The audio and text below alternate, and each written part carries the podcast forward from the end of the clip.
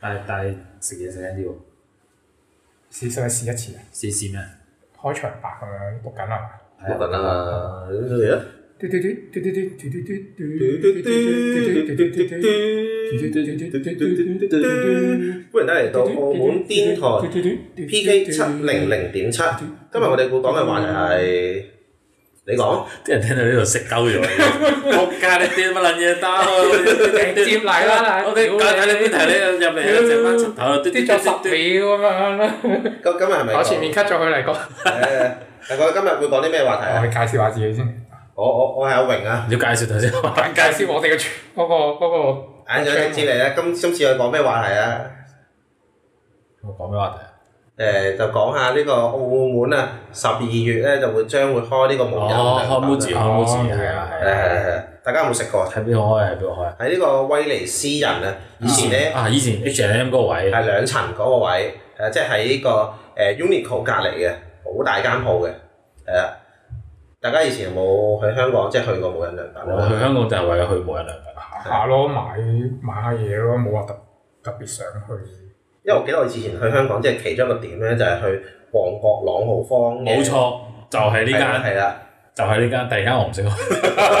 我唔知我唔知邊度其他地方有無印唔啊？係一定要去，因為嗰度唔係因咩為啊？嗰個多女多女點講咧？即係誒，你旺角朗豪坊多嘢行啊嘛，咁你啊你其中一個地方已經要去無印啦。誒，咁你去香港都係買衫買鞋嘅啫。嗰個買鞋，咁去嗰度又有其他地方又有鞋嘅。誒、嗯如果唔喺朗豪坊買，去旺角其他都有個波鞋街啊，咁可以噶嘛。所以其實去朗豪坊係最方便。誒、即係又可以買誒、又可以食嘢，食完嘢又可以買無印，買完無印可以買衫咁樣啦。係啊，但但你哋平時喺無印會買啲咩我我以前買棉花糖，嘅？棉你花嗰個正方形嗰只咧，係係長方長方形好好大嚿咁樣係係咯。我唔知點解細個好似好中意買咁，覺得好似好正。可能細個淨係買得起呢樣嘢，無論啲人揾貴。你 因為佢衫真係好貴喎，唔係講笑。貴㗎。佢啲衫誒衫褲鞋都係貴嘅咯，即係即係日本嘢佢但啊嘛，係佢佢同誒 Uniqlo 嗰啲款係即係都係咁樸素啊嘛，但係係咪真係舒服啲我唔知啊，我買過，我就冇買過特別多咯，嘢食嗰啲糖啊，我都幾好食嘅啲糖，同埋買過咩筆盒啊，嗰陣時讀 書啊買係咯，筆過筆筆盒筆咯，咁即係個個筆盒咯，係咯，好似每個同即係你學校仲有啲好潮嘅同學用嗰啲無印透明長方形嗰啲筆盒咁，好似好潮咁樣。你睇，但係你望一望白色普通咁大，佢好似好潮係咁啊樣喎。連個連個無印嗰個招紙都唔要搣噶嘛，係啊要貼翻喺度啊嘛，咁點證明咧冇人買啊嘛？我買過呢啲咁嘅嘢之後，你又冇因為冇通關啊嘛，港澳咁就冇去到冇可冇超買啊耐，係啊誒、係啊，超啊！我見我見有啲人咧係好專，即係誒每每年咧都淨係用無印嗰個筆記簿嘅啫，即係記記事簿啊、講本嗰啲寫咩，每每年都淨係用嗰只嘅。我我自己去無印咧就最中意誒買花生朱古力同埋誒佢有佢有隻糖嘅啊金桔檸檬嘅，啊買過幾好食誒圓喎，形噶嘛，硬硬糖硬啊糖哦，嗰只好食啊，嗰嗰只只好食啊，啊！係啊，我淨係但係買翻呢朱古力冇乜印象。花生朱古力誒誒專係買俾我媽嘅啫。即係佢係一一粒粒朱古力，然之後有啲花生碎，定係點？誒，呃佢係淨係有一粒完整嘅花生喺裏邊嘅，但係咧係用朱古力包住咁樣咯。哦，即係花生，即係朱古力包住粒花生。係啊，朱古力包住粒花生嘅。我唔知啊，我我媽叫我買，我後尾先知，我原來有啲咁好嘅嘢，但唔係好貴嘅，啊即係無論個個包糖又好，係朱古力又好，都都係十二蚊嘅啫嘛，即係嗰陣啦。嗯係啦，我就算係買買得起嘅嘢，但我見啲人咧專注買文具咁樣嘅。我買冇佢係啊好多人買嘅，真係，即係即係佢佢有種好似好似佢擺晒喺度咧，好似個聖壇咁啊！即係唉即係好多好多揀咁啊！你知女仔寫筆記，屌男仔寫筆記就係一支筆搞掂啊嘛，女仔唔撚係㗎。咦唔同顏色啊，畫係嘛？係啊，寫個筆記、抄堂筆記、狂換筆記咯，換換啊呢日換寫標題，用呢隻換寫呢個用粗啲嘅，誒呢個但係你個一定要記嘅，你標題用粗啲嘅筆啦，然之後你每個唔同嘅標題咧就要用唔同嘅顏色嘅粗啲嘅筆啦，然之後你寫標題之後，咁你寫內文噶嘛，你寫內文又要有唔同嘅顏色啦，對應翻。好啦，咁你寫內文之後，你仲要畫圖喎，咁畫圖可能又要用其他筆咁樣。咪仲誒，但係佢佢 set 嗰個壇咧，即係文具有好多筆嗰個壇咧，係好吸引你去去揀佢啲筆咁樣我嘅試咯，我試完買。齋試咯。都好少寫嘢，講真，我覺得即係咪而家都係打字多，好啊咪少而家其實好少寫，除非你去要要簽嘢咯，簽嘢用用簽名咯。簽嘢。你簽嗰一下一唔得，我哋用無人支筆簽噶， 你簽啲乜背囊嘢？都冇，一支筆都冇，好制少乜嘢嚟而家。冇啊無印，因為我唔簽噶喎。 我諗無印係啲咩啊？嗰啲對生活嗰種態度咯，佢個個會即係大家見到都你用係都係，咪啊佢佢有一種咧，好似係即係你好似用 iPhone 咁樣咧，咁你就買埋啊係有呢個 feel 嘅，係有蘋果嗰個 feel 係嘅。係咪啊？但係但係你覺得誒，佢、開喺威尼斯人呢個位咧，有冇得做嘅？都 OK 嘅，因為因為嗱而家係開多咗嘢啦，以前講真你去氹仔行，即係而家多個星號啊嘛，嗯，嗯以前係真係得威記行嗰啲人，係啊係啊，即係你去可哦能去銀河睇戲，但係去威記行街會嘅咁樣，咁咁威記以前有有 Uniqlo 行啦，跟住有有 H&M 啦，嗯有沙華啦，嗯，跟住嗱我但我覺得威記啲嘢食唔好食嘅。嗯，我唔去威記食嘢嘅，我平時去威記都淨跟係住買鞋。女仔就有得行嗰個咩第三個叫咩六八九啊定係咩啊？咪女女仔會去威記買蠟燭嘅，我記得有六有八，跟住有九嘅，唔記得咗嗰個粉咩嚟㗎紅色嗰個第三牌子咁樣，跟住唔哦乜咩咩秘密係嗰個係 Victoria Secret 係係啊一間嚟嘅。唉，總之有即係嗰啲有啲啲行啦咁樣。 Victoria Secret 係男仔行嘅。係啊係啊係啊係啊，係咯就係咁咯，係咯咁咯，跟住就咁佢 H M 執咗補翻間，感覺都 OK 嘅。 H&M 執啊執咗啊，佢執咗先有誒。但我覺得先有知 H&M 啲嘢都麻麻地嘅。我哋唔講佢，我哋 講翻無印。冇啊冇啊，講完啦冇啊，完都真係都係咁啦。大我個強，我覺得佢應該係有啲係咪我熟食嗰個係啊熟食啊產區啊？好似我之前去香港嘅時候，香港定台灣啊，係有一間係有熟食嘅，好似係香港係係咩？尖沙咀咪一間定係邊係個？咪有一間有好多層嘅？啊香嗰港啊嗰間有間熟食，但我又冇食過。但我見咖啡仔咁咯，有多人幫襯嘅喎，都有機會有，因為其實佢真係好大，起係啊呢碼兩過萬尺嗰度你都兩有。層咁，你一定有啲你冇嚟淨係買筆咁，真係起幾個星塔啦俾你， 幾個星塔咯，屎忽咩？好長嗰個聖壇一定係。係啊，咁你一定係有啲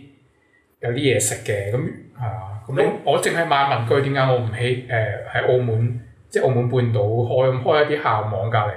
哇！咁日日大把靚妹入去幫襯啦，係咪都都幾多嘢嘅，因為其實佢除咗零食，仲有仲有文具啊，而家仲有家私同埋仲有衫添，所以其實佢應該家 set 私會咯會 set 好多個區嘅。係不過佢啲家私都唔平嘅，唔係講笑，即係買個嗰啲誒坐喺度啲豆仔一千幾蚊你嘅。而家坐緊呢個豆袋，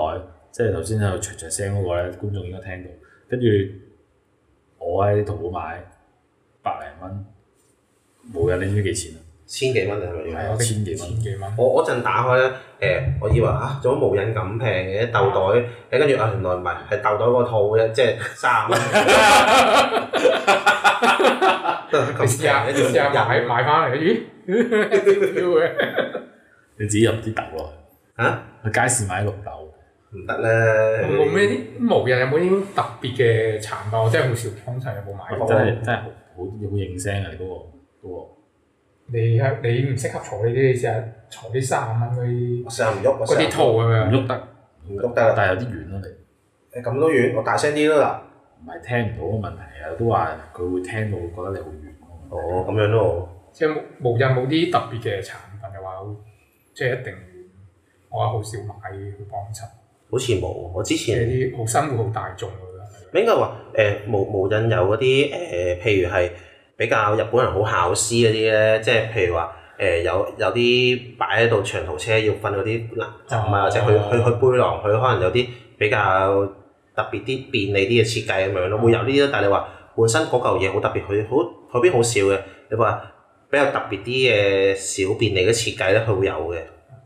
係啦，咁期期待下佢開啦，到時去行下咯，係啊。行行下行下係咯。嗯即係講真，而家買即係講真，你你要買無印啲嘢，你誒、可能淘寶有啊，即係你真要運佢嗰件嘢。但係如果你開實體店就係好處就係你可以你可以試下咯，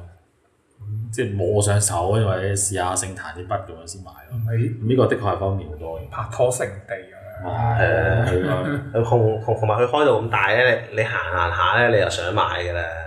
即係行下擺兩件。講起拍拖聖地嗰啲嗰個聖壇咧，嗰啲試筆嗰啲字咧，全部都寫咗咩邊個 love 邊個啊，咁到此一遊咁樣係嘛啊，係啊，都係嗰啲嘢咁啊。好啦，咁就講第二個，第二個第二個係有個 post 係嘛？睇一睇先，有 post 個 post 有個 post 話咩咧？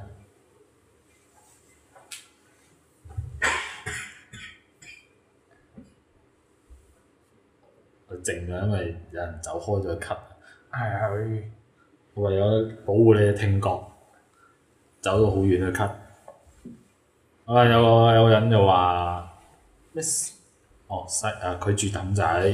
啊見到咧啲人唔戴口罩，啊啲鬼佬咧就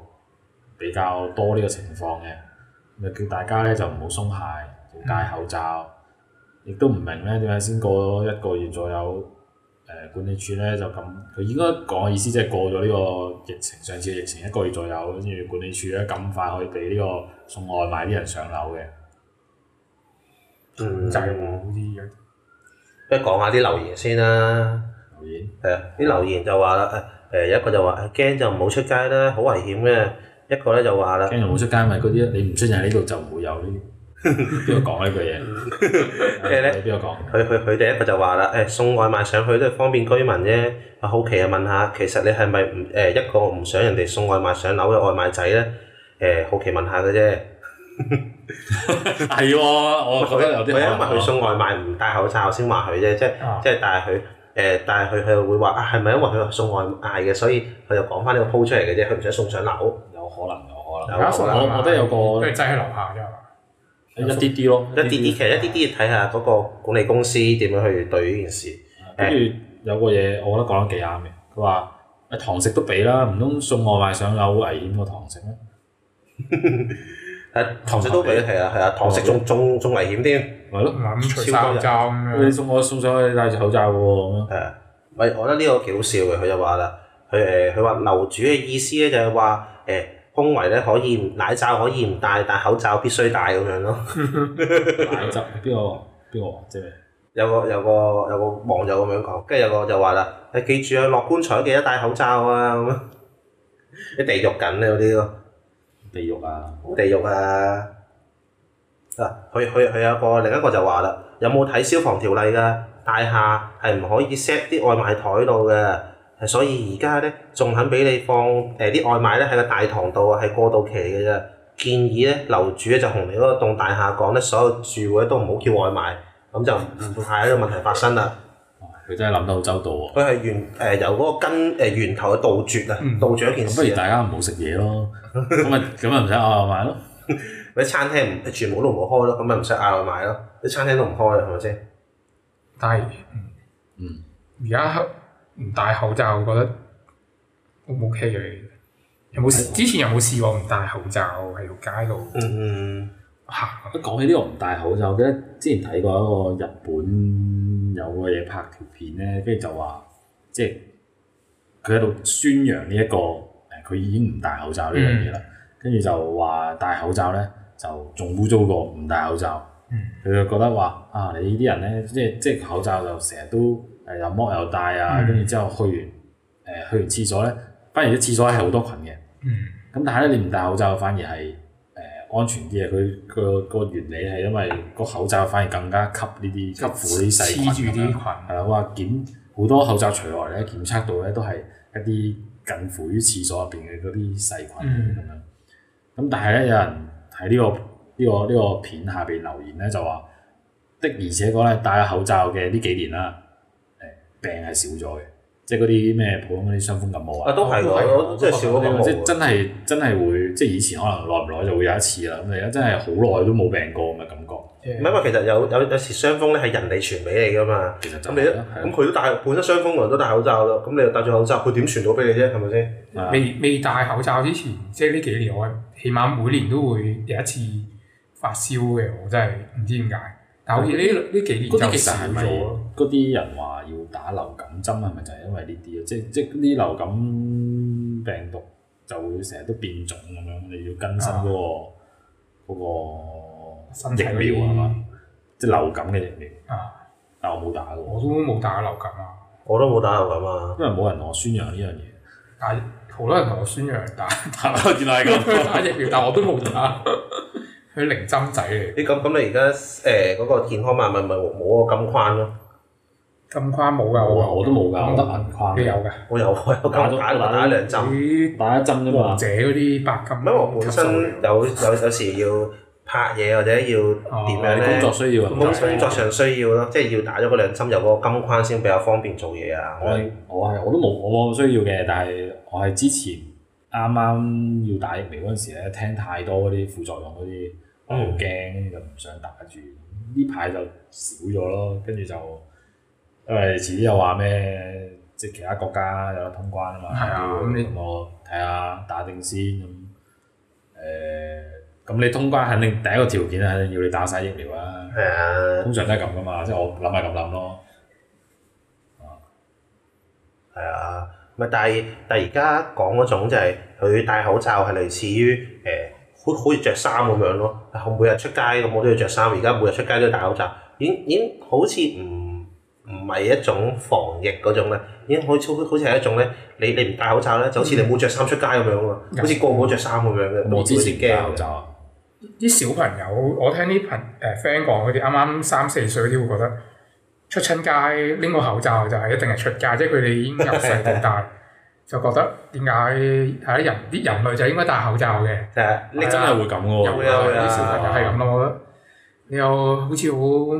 好慘咁樣，佢啲童年咁的樣，確係慘嘅。咁咁，如果佢誒有一日唔使戴口罩啦，跟住我啊，原來我經歷咗個時代嘅轉變啊啦，佢可能會咁樣覺同埋有啲得世界轉會變。有啲嗰啲社交上嘅問題，因為咧你冇發覺唔戴口罩咧，基本上係你淨係睇到對眼嘅啫嘛，唔係而家即係冇平時以前即係你見到個樣啊，你要對人哋笑，對人哋點樣，即係即冇係㗎，冇少咗呢啲咁嘅需求咯。嗯，係啊即係。唔知會唔會，即係我哋以前有經歷過嘅。OK，你頭先講話嗰個細路仔一出世就，係咪？即即係佢自己懂事以來一有認知係係啦，跟住就開始誒、都唔使同人哋有呢啲表情上交流嘅咁樣，會唔知有咩影響呢個就係啊，咁但係都冇辦法嘅，我覺得係呢個時代嘅即係必需品啊，定係產產生嘅一個產物嘅問題啊。而家一個過渡一下，你會唔會繼續 keep 落去戴口罩，定係定係唉？唔係唔係呢個應該係算係中國式嘅嗯色彩，嗯係啊色啲彩，文化，中國嘅文化，中國文化 但係係啊，即係好似中國人嘅旗袍咁樣。你一唔戴，咁就個個都唔戴啦。即係特別誒、啊我想講，可能你都會戴嘅，你出街都會戴嘅，但係我我肯定講一句就係、高危嗰啲一定唔戴。咁點解佢叫高危就係因為佢嗰個衞生意識就好低啦，本來就可能同埋佢誒嗰個本來身體嗰個抵抗力都係低啲嘅嗯，咁佢先話高危一族噶嘛。咁跟住反誒而高危嗰啲唔大，係咪咁啊？係咪意思？定係高危嗰啲應該好多好大嘅，但係有好多高危嘅通常都係上咗年紀啊。咁有時佢哋佢哋嗰個即係嗰個衞生意識係嗯冇咁高咧。講真，嗱你平心而論，我喺街度見到唔戴口罩嘅，通常係阿叔嚟嘅。係啊會㗎食。煙，跟住又或者傾緊偈咁樣。傾緊偈，摸下個口罩，因為個口罩阻住佢傾偈喎。嗯即係好多或者公園坐喺度成堆嘢，跟住就摸咗口罩啦，我都坐低咗啦，摸口罩啦咁樣。嗯即係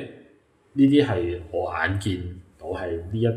呢一個年齡群嘅人係咁樣咯。咁咁佢哋誒，即係所以點解點解佢哋嗰啲會好多感染就係、因為佢哋冇注意呢樣嘢咯，咁就好容易係嗰個群族度爆啊咁樣。嗯，但係誒而家一年都而家幾多月啊？而家都差唔多九三月。三三年兩年，係啊，而家九年幾月，咯係嘛？過多過多幾個月之後咧，又下一年啦，即係第四年嚟緊啦，係啦。誒你覺得有誒、五年之內會唔會除到罩咧？呢個好難好講啊㗎，難答到你喎。你呢個你一除罩，即係代表已經係接受呢個病冇晒事啦，已經係。都唔係冇晒事，即係又或者除非你疫苗可以完全冇可冇可能疫苗完全嘅，我覺得除唔除就係政府政府引導市民即係抉擇，即係政府話：，唉，我哋點樣點樣，我哋嗯個疫苗唔係個病毒，我哋已經覺得冇乜嘢，咁啲勸啲市民唔使再戴。但係你市民好難去改變政府，哇我哋我哋十個市民唔戴，嗰十個就係俾人拉咗 去，冇得話改變政府啊。喂，都係嘅，其實戴唔戴罩唔係我哋決定嘅，係啊係上面決定噶嘛。上面叫我哋戴，咁我哋都唯有戴嘅啫，係咪先？咁啊疫你話疫苗我咁好難一百 percent 咁你過一排咁之前打疫苗嗰啲又過一排話打三針四針我我見啲人打第五針，跟住佢好型有咁咁樣多 咧針，㗎可以，好易㗎，你可以打到第五針㗎。但係最好笑咩？最極限係幾多針啊？我未未見過無限極加限上無限你可以即係可以係咁打嘅。啊！因為但會因為我最打完會冇咗啊嘛。先講翻個 po 先，嗰個 po 咧就係一個香港嘅立法會議員，跟住咧就就話誒佢佢中咗誒 O O 仔啦，啊即係中咗個病毒啦，但係咧前提底下佢已經打咗五針，照都做。話打打嗰個針係誒、呃即係呢個普及一下就係打個針係都係會中，係都係會中，冇話唔中嘅，啊只不過係你嗰個病發唔會係重病咯，係啊，擋一擋咯。就係、佢即係本來可能假設你中咗係會重病嘅，你打咗就冇重病咯，就係、咁樣，但係唔會影響你傳染出去，定係你自己中唔中呢樣嘢，防嗰一個防傳透率係一樣嘅，係唔會影響呢個傳播率嘅。係啊，所以所以其實最最好笑就係啊，咁打針又要戴口罩，唔打針又戴口罩，係啊係啊係咁打咁其做咩咧啊實打做咩咧？跟住想問又又唔通關咁樣，你哋身邊有冇人中過？冇冇就冇，即係冇。我我真係澳門冇澳門 friend 有啲啊難，冇 friend 中過。除非你係即係做誒比較醫護啊，即係核酸檢測啊，即係成日都好容易接觸到病毒嘅，我就會比較容易。主要想問一個問題，我見到上網咧有人話中咗之後咧，即係佢好翻啦，嗯，跟住佢話佢佢下面細咗，因人而異啊。怖咁樣。因因人而異啊，其實呢個真係會，我我我都聽翻有啲就係、因為啊，同埋有啲就係咩，可能好似運動能力低咗啊，你呼吸免疫能力低咗啦，有唔隻係暢。順有啲人話會個肺會會啊影響咗啊嘛。會因為佢佢佢有啲咧誒，好似呼吸唔暢順，係因為誒呃佢、有啲會個肺纖維化，即係以前、啊以前最勁嗰陣咧，就成個肺纖維化晒之後咧，哇咁你咪呼吸唔到咯，啊係啊、但係但係而家佢都會有嘅，但係但係呢個係好似抽籤咁樣嘅，即即係可能誒嗰個病毒同你嗰個體質誒咩誒夾唔夾到啊成嘅啫。同同埋而家病毒就起碼真係冇以前咁勁咯，即係演已經變化咗好多種啦咁樣。喂，咁我哋要唔要講埋最後一個話題？最後一個話題個最後一個話題，我哋講下嗰個即係明日戰機機啊！我哋唔會劇透嘅，唔會劇透嘅。我哋講明日戰機睇之前嘅新聞，就係好啊關於嗰個古天樂啊喺大陸上先噶嘛。係啊係啊，跟住大陸嗰邊上咗之後，上一排之後咧，就有個新聞就係話古天樂因為喊晒，跟住嗯又話票房好差啊咁樣。咁啊，有啲人就話個原因咧，就係因為大陸同期咧，係咪誒早佢少少有嗯有一個有一部戲叫《獨行月球》，嗯。咁就係類似就係呢啲咁嘅科幻啊、太空咁嘅咁嘅影片啦，誒誒電影啦。咁跟住啲人咧就誒去晒，佢都好似有收成廿億啊！而家差唔多廿八億㗎八啦，億係啦，跟住之後啊，古天樂嗰部《明日戰記》咧就收得好差，佢到而家都係六億啫。跟住就有個咁嘅新聞就話古天樂啊，因為票房唔得，跟住就含淚唔誒睇，點睇啊？嗯，你係指誒、支唔支持《明日戰記》定係定點睇佢喊呢件事先？點睇點睇佢喊呢件事先咯。但我因為我我我睇嗰個新聞咧，就係話阿古天樂佢佢自己話翻咧，就唔係喊，純粹係係真係誒嗰個戲院有啲熱啊，咁佢咧就 抹抹汗，係哦啊係啊，咁隻佢眼流唔係汗，咁佢抹抹下額頭，跟住咧跟住啲啲誒記者咧就跟住就寫係嘢啦，啊就作古仔就話佢喊啦咁樣。你喊都要抽搐㗎，係嚇到個肺纖維， 呼吸唔暢順。喂，但係但係我影相啫嘛，使乜理佢收唔收？嗱，無無論佢流汗又好啦，誒、佢喊又好啦，佢喊其實都冇乜問題，因為諗下，喂，嗰嗰部戲成本四點五億喎，而家收得六億，要十五億先至回到本嘅話，喂，咁佢坐底咧，起啊碼蝕三億啦，喂，我我我蝕一百萬我都喊啦，我話佢蝕三億啦，係咪先啱？啊！佢喊都係啱都，即係佢 即係啲心有不甘咯。譬如我攞咁多錢出嚟，咁賺唔到咁多，係啊，即係成啖心機咁樣喎、誒，然之後面對咁多個困難，用咗咁多時間啊，去誒、去製作一個戲咁樣，又用咁多錢添，哇！哇！嗰度有心機有時間喊咪好正常，面對住呢個狀況咁樣。但係咧，開頭我睇到新聞都係同你哋即係類似咁樣呢啲諗法啦，咁樣蝕錢梗係喊啦，即即係蝕錢梗係傷心啦。但係咧睇到一單好撚爆嘅嘢，嚟係啊聽下先。就係咧，有人大陸嗰啲人紙爆出嚟，喺微博嗰度爆出嚟，就話我明明係睇《明日戰記》，我買飛咪睇《明日戰記》，啊，個職員俾獨行月球我張飛，哦，跟住之後問個職員入到去問你職員做咩你俾獨行月球我就啊係啱啊，你入去睇啦，跟住咧照睇，照係睇《明日戰記》嘅，就話係呢個造假票房，啊唔出奇嘅，其實之前葉問三嗰陣都試過㗎啦。係咩？係咩？咁葉問三係有冇喊過？即係葉問誒葉問就冇嘅，但係係佢出錢， 佢喊乜 佢個問題應該係鬼？佢已經收完片走啦，老細。冇辦法嘅獨行，即係即係《明日戰記》係一個純真係純港產片。但明日戰誒，但係《獨行月球》係嗰啲大陸片咧，咁啊佢一定係大陸片行先嘅，即係要谷谷爆嗰個票即房係保護啊。自己嗰個內誒內地嗰個產業。係啊，因為其實冇冇冇得鬥嘅。我琴日先睇完，就係就係話誒一開頭《獨行月球》嗰嗰個票房嗰個排片率啊，即係已經去到六十 percent 㗎啦。即係佢一開頭多嘅排片率已經係六十 percent，但明日戰記佢一開頭都係得三十或者廿五 percent 啫嗯嘛。話咩輪啊？我聽唔清。排排片率啊，排片哦，即係佢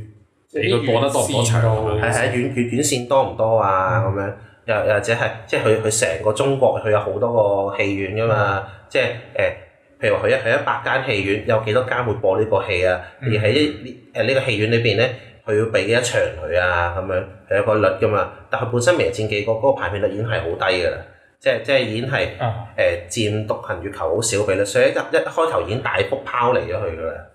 誒，再再加上佢又偷票房啊，又成啊，咁變咗就算佢佢點都好咧，都都係衰，即係好即係都係好難贏，獨行月球都係贏呢個明日戰記搞嘅。贏咗成條街即添啊！係你你你有冇偷票房都係贏嘅，其實而家係廿廿八億對六億喎，你自己計下啦，係咯。係咪先？不過佢喺香港而家上咗啦嘛，好嗯似睇落都 OK 啊，都而家香港去都係慘嘅到今日為止咧，個啊票房都有誒二百誒呃二千一百萬嘅，澳澳門咧大概應該都有二百零萬票房嘅。啊，澳門都同香港咁近啊哇！澳澳澳門一日差唔多有四十二場啊，四十二場。我好驚訝澳門可以同香港咁近啊咯，澳澳門一日，因為我我我計咗條數咧，千幾喎香港，香香香頭香先話港係二百一十萬嘅，香香港係二千一百萬，我哦二千而家一百今日，萬但澳澳門咧至少都有三百萬票房嘅，哦，咁咪正常咁都樣先。差唔多嘅。係啊，澳澳門差唔多應該有誒超過一萬人去睇過呢套戲嘅，即係可以支持下咯。會啊，我買飛啦，你係買飛啊，我我差唔多我去睇到 IMAX， IMAX 好睇啊，或者 4DX 我都我都覺得可以去我啲睇嘅， X 我頂唔順啊，我啲 X 太熱啊嘛，唔係啊，俾佢俾佢捅咯，俾佢。桶點樣啊即桶係我法之前我唔記得第一，我淨係睇過一次啫，唔係第一部，我淨係睇過一次就係唔知睇咩戲？唔記得咗咩戲啦，總之就係嗰啲打打來打去嗰啲啦。跟住只要嗰條友一俾人打，我就俾人 打咯，好辛苦嘅咯。喺度喺度捅佢背脊一刀，我背脊係俾人捅一刀咁樣。即係我覺得嗰啲咧咩誒誒有味啊，即係有啲氣味啊，即搖下係去搖下去草原有草原味，去咯去誒好臭有臭味，跟住或者有啲風風雨雨啊咁樣嗰啲我 OK 嘅。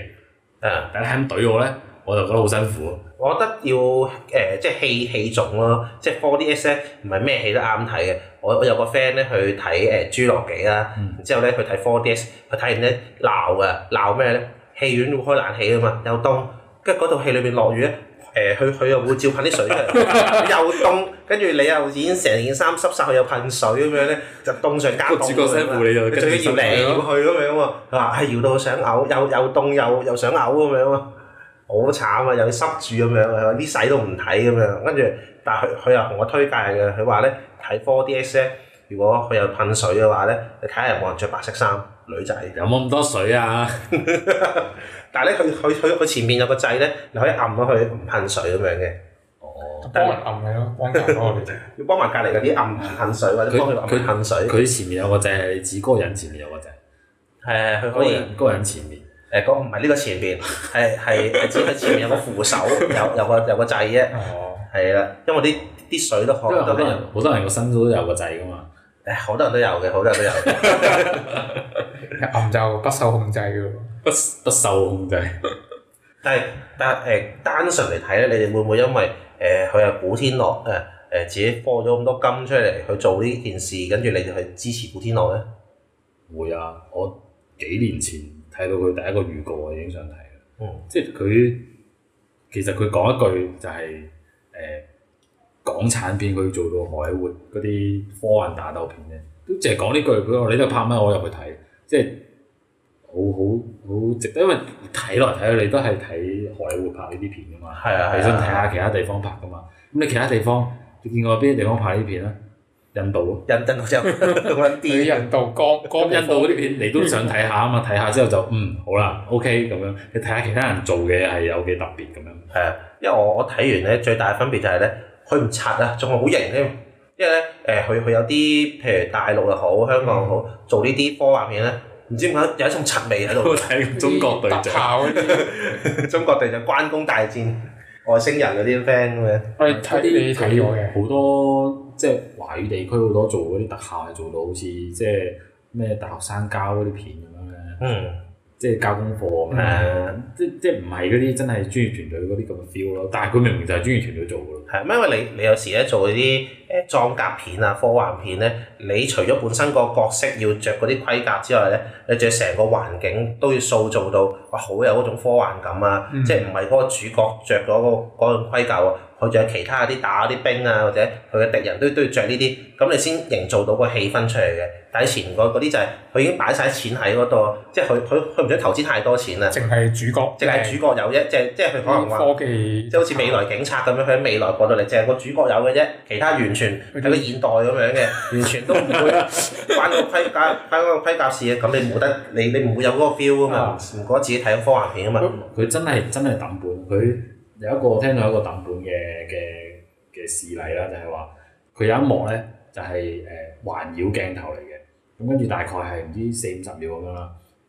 跟住佢逐逐秒每一一秒有誒、電影嘅廿四幀啦，即係一秒有廿四個畫面。誒廿四格咁當佢佢逐格去 render，render 即係渲染翻嗰個畫面出嚟，即係有晒嗰啲特效啊，即係要計算啲環境光啊嗰啲嘢咁樣。佢淨係做呢個鏡頭，佢做三十日咯，render render 三十日，即係唔計你後製喺度整嘢喎，淨係話我哦整完晒啦，按 enter，然之後等佢電腦撈撈我三十日，跟住你計下佢全部鏡頭撈幾耐，所以所以佢條片點解要拍咁耐，就因為後製做咗好耐咯。啲其實 Marvel 啲片咧，好多後製都做好耐。誒好早好早就拍完，然之後跟住就等後仔咯，等好耐咯。但係但係你哋覺得，如果誒佢佢係早過《流浪地球》做嘅話咧，誒、會唔會話啊？嗯，因為《流浪地球》好似係有五五十億定唔知四十五億嘅誒票房啊嘛，嗯佢、會唔會話啊勁過誒、勁過呢個《流浪地球》嗰個票房咧？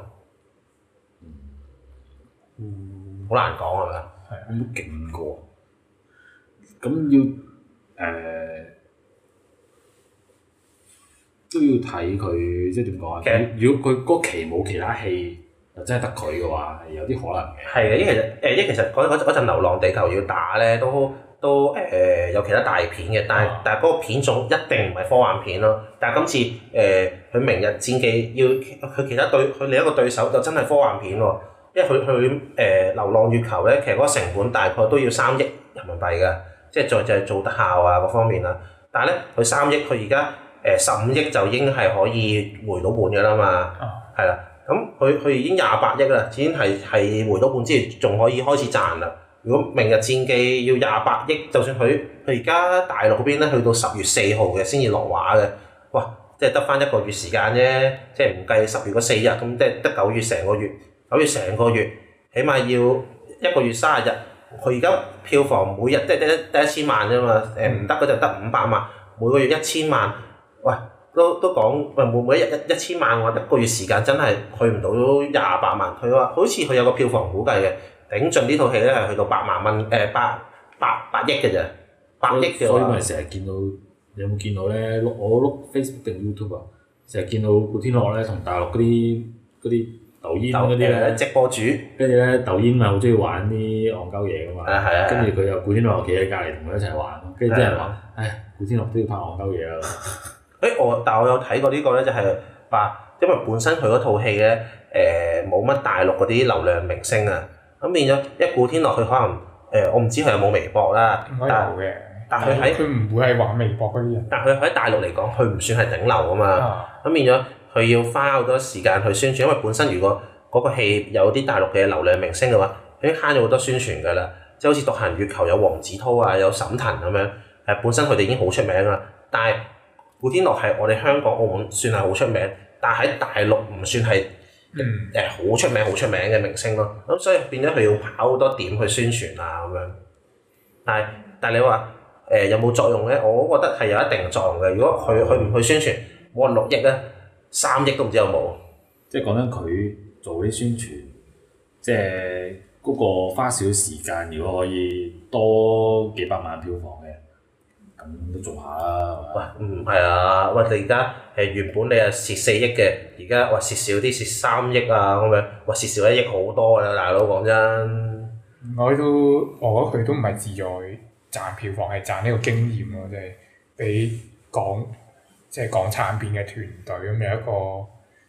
去嘗試接觸荷里活製啊作佢嘅要經學，佢驗佢咯。有講嘛，話要學嘢啊啊嘛，你下下你都請外邊啲人嚟做，咁你自己點學嘢啊？係啊，同同埋佢哋都有講嘅就係、你你請人做，即係人人哋又用一個好好 hea 嘅心態去做咁樣，咪當接 job 啦。反正我有咁多特效要做咁樣，即係唔同電影嘅特效我都要做噶啦。但係而家你係自己做，佢哋會覺得誒、哎我第一次要做啲咁大嘅 project，我好好俾心機去做。同埋有另一方面嘅就係、即係古天樂咧成日都話誒、有唔同嘅變種去推動嗰啲電影發展啊嘛。但係你你調翻轉嚟諗，咁佢本身拍戲啊嘛。咁樣冇戲拍，咁佢都冇嘢做啦。即係其實佢佢係諗嘢係就就係諗得好前嘅。咁我唔推動呢樣嘢，咁我冇冇去到後邊冇戲拍，咁我自己都冇嘢做㗎，係咪先？所以佢佢必須要推動啊，或者係誒、呃你你見佢間公司除咗誒、呃科幻片之外，好多唔同嘅片種啊，同性戀啊，或者其他誒、呃比較文青啲，或者根本上呢個題材係賺唔到錢嘅，佢都會去嘗試。就因為要開拓唔同嘅元素啊，即係哪怕係港產片一定蝕錢都好。嗱，但係我哋我我琴日咧睇另一條片啊，佢佢就話咧，其實港產片咧，無論你你拍咩片都好咧，都一定蝕錢嘅。我唔知誒，佢佢點解係因為拍嗰啲應該係呢幾年簡單嗰啲溝片嘅事情。誒，呃佢佢主要係本身個嗰個票房 cover 唔到嗰個數啊，因為票房你哦呢個你要除衫啊嘛。佢話香香港個票嗯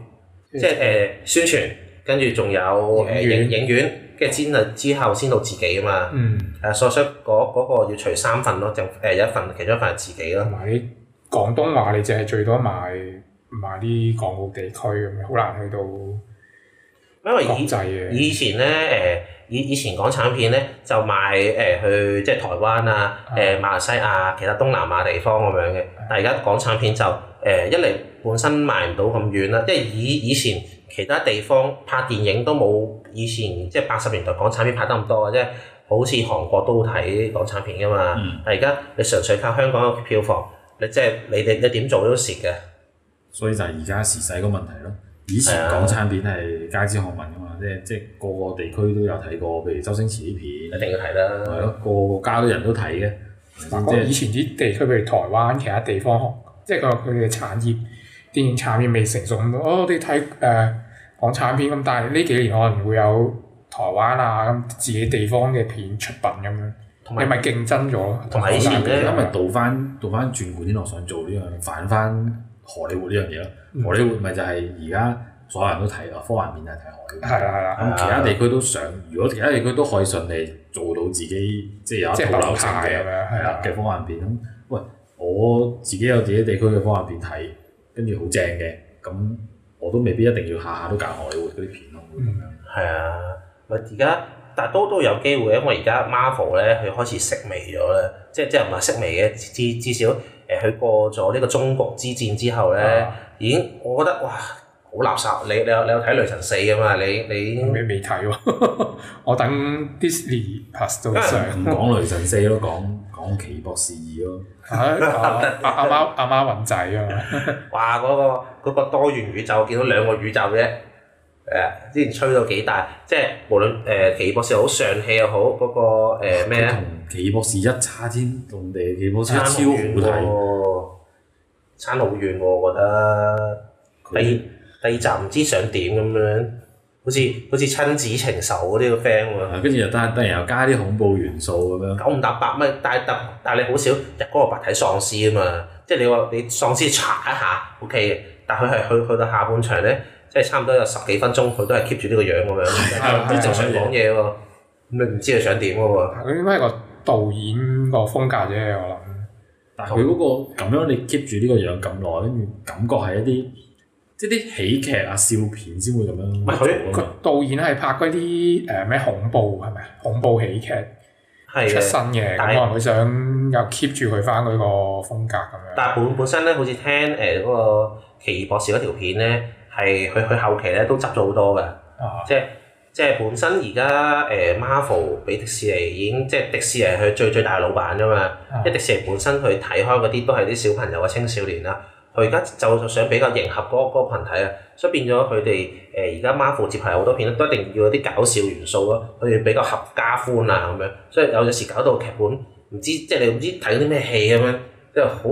就唔係睇英雄，就好似睇明明你你睇英雄戲啊嘛，會有少少熱血個 feel，即係你仲記得睇鋼鐵俠一嗰陣好好熱血咁樣啊嘛，好好型啊，但係而家係啊睇緊啲咩啊？佢做啲咩啊？誒佢做乜入嚟嘅？點解要俾錢睇呢套戲啊？咁樣嗯，完全係扭曲晒成件事咯。好難喎！你又要討好啲僆仔，討好啲啲忠粉、忠實粉絲，因為啲僆仔訂 Disney Plus 自己睇自己睇動畫咯。而家已經冇咗以前嗰種爆發力㗎啦，即係即係而家誒啊！你叫我即係我我即係連續有睇《奇異博士》、《上氣》同《永恆族》誒，跟住我都覺得啊誒、好似睇其他片咁樣，已經冇冇咗以前嗰種感覺啦。即係我為咗要追其他隊員啊，我就就睇佢哋嘅啫。但係而家係唉完全都唔識佢，又唔知係邊個，睇完就冇建立咗啲情感啊咁樣嘅。我覺得哇永恆做我直頭，我我冇係覺得唔似 Marvel 嘅戲咯。睇其他戲㗎嘛，係咪係啊，睇緊其他戲咯。跟住其實上戲都係咁樣，係啊，上戲我仲要你加個梁朝偉，即係梁朝偉我都有既定印象係港產片嘅係啊梁朝偉嚟噶嘛，啊所以我覺得嗰部嘢係係係有一半嘅感覺係梁朝偉嗰啲感覺。唔係你好似睇緊好似梁朝偉個人自傳咁樣咯，花花樣年華， 佢同唔係啊梁佢同阿陳法拉啲戲係好睇啊嘅，即係即係幾浪漫咁樣。佢佢打得係幾好睇嘅，但係你唔覺得自己睇緊跟睇住大家緊後邊話荷里活佢咯？似佢老母，真係真係似佢老母 咯。明唔明我講咩？我明我明， 搞唔掂啊！而家即係佢完全冇個啊追航性，啱唔到啦，好四十幾分鐘，就咁啦，好，拜拜。拜拜。好，拜拜。